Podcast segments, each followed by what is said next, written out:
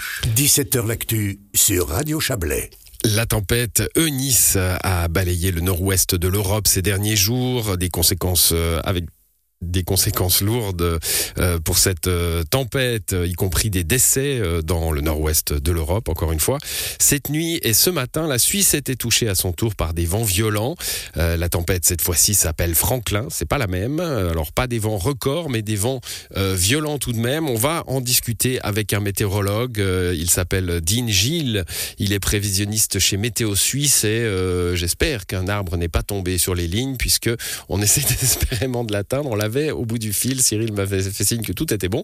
Et puis là, euh, il a disparu. Donc euh, euh, Cyril s'active pour le retrouver.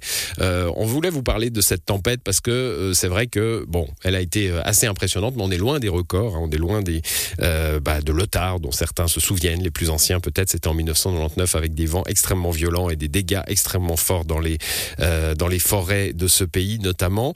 c'est des tempêtes hivernales. Hein. L'Otard c'était au mois de décembre, à la fin du mois de décembre. Là, on est à la fin du mois de février. On a moins l'habitude de ces vents violents en hiver. C'est plutôt une affaire de la fin de l'été ou de l'automne. Et puis, euh, ben, on oublie hein, d'une fois à l'autre que ça peut arriver aussi en hiver.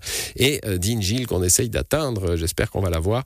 Euh, on ne l'a pas. Cyril me fait signe. Que se passe-t-il? Alors, on l'a eu plusieurs fois. Ça a coupé plusieurs fois. Et là, ça, ça sonne même plus.